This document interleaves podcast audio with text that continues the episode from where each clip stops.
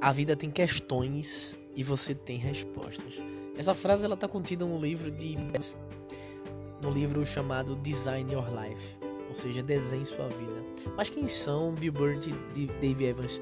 Nada mais são do que dois professores da Universidade de Stanford que eram inconformados com a realidade que eles viviam e viam que a maioria dos alunos eles se formavam e não tinham aquela paixão pela profissão e pela pela graduação ao qual eles, eles tinham escolhidos. Durante o livro, ele aborda um termo chamado designer de vida. Mas do o que danado é um designer de vida? Em uma das explicações que ele dá, ele fala que um design de vida ele faz a seguinte coisa: ele coleciona um rico portfólio de experiências, aventuras e falhas que nos ensinam lições importantes que resultam em dificuldades que nos fazem fortes e que também nos ajuda a nos conhecermos melhor. E a gente sabe que de fato é necessário termos uma vida de conquista e satisfação. Mas que danado é necessário para a gente ter uma vida de conquista e satisfação?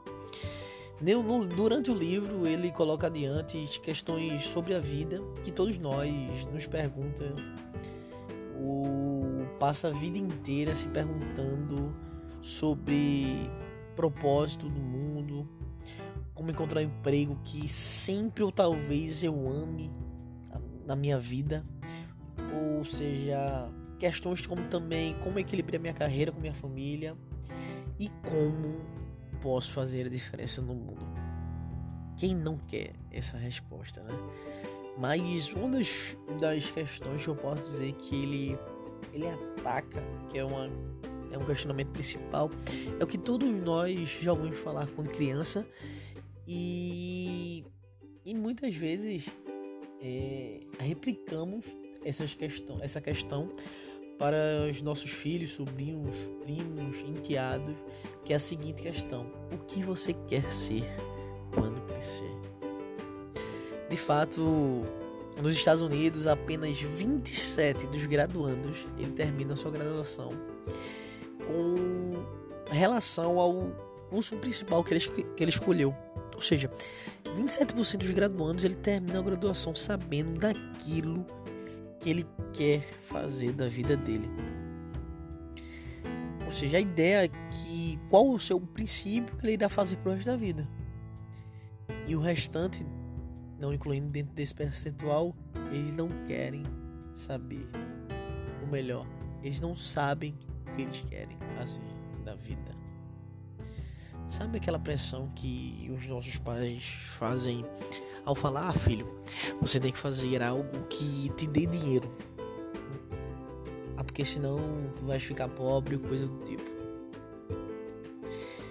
Pelo contrário, você tem que fazer algo que lhe dê aquele T maiúsculo, aquele T de tesão, né? Comece, a gente tem que começar pelos problemas, né? E a gente começando pelos problemas, a gente vai direcionar começando pelas pessoas. E a gente começando pelas pessoas, a gente começa com empatia. Uma vez que a gente tem empatia para as pessoas, a gente pode utilizar isso é, ao nosso ao nosso ponto de vista e ao nosso projeto de vida. E a gente sabe que a vida ela é toda sobre crescimento e mudança. Não é estática, ela sempre está em movimento. Não é sobre algum destino que é parado. Não, e a gente sabe que não se trata de resolver as perguntas e ter a, a, todas as, as respostas do mundo. Mas muitas vezes, ou melhor, na maioria das vezes, algumas pessoas estão indo em direções vagas de um caminho de vida. Direções onde. Melhor, caminhos sem direções. Mais uma vez venho repetir essa frase aqui. Não sei se foi o primeiro podcast, foi no segundo. Mas quando a gente não sabe o nosso caminho, qualquer caminho serve, né? E a gente sabe que existem processos que a gente pode utilizar para a gente descobrir o que queremos utilizar em nossas vidas, queremos o que queremos fazer quando crescer, né? E a gente sabe que a gente está em constante crescimento. E a gente sabe que um dos principais processos de, de crescimento a gente tem essa característica de curiosidade e criatividade. E a gente sabe que durante o, o processo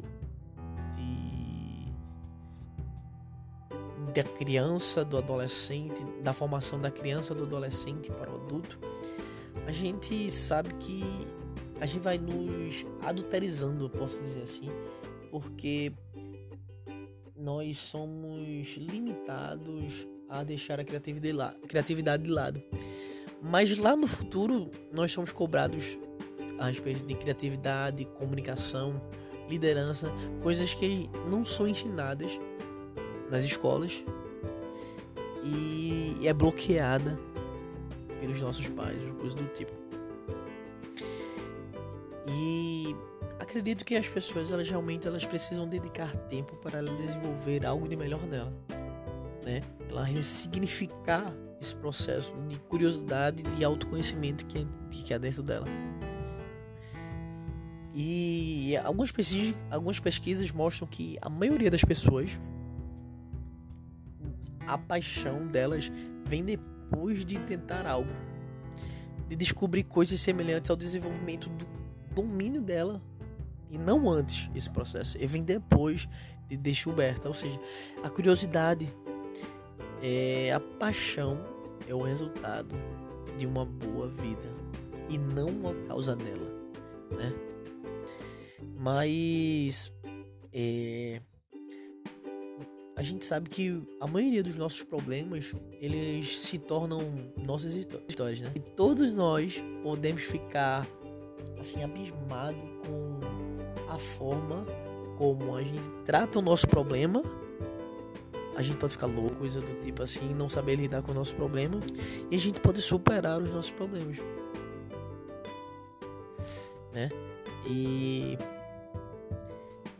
o psicólogo positivista, que eu posso dizer assim, Marty Seligman, ele descobriu que as pessoas que quando podem fazer uma conexão explícita entre seu trabalho e algo socialmente significativo para elas, são as mais propensas a encontrar satisfação e são mais capazes de se adaptar às inevitáveis tensões e compromissos que vêm com o trabalho dela no mundo aquele trabalho que tem um, um propósito na vida dela.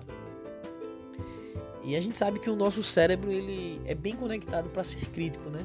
Encontrar problemas, ir a julgamento, né? Que é uma maravilha que qualquer ideia, né, vem em nossa cabeça e muitas vezes a gente tem que adiar e silenciar esse eu crítico, né? Mas a vida não é sobre ganhar e perder, né? Nossa ex-presidenta Dilma. Mas sim, é sobre aprender e jogar esse jogo finito. E quando no, nós aproximamos de nossas vidas, como designers de vida, estamos constantemente curiosos para descobrir o que acontecerá em seguida. Grande abraço.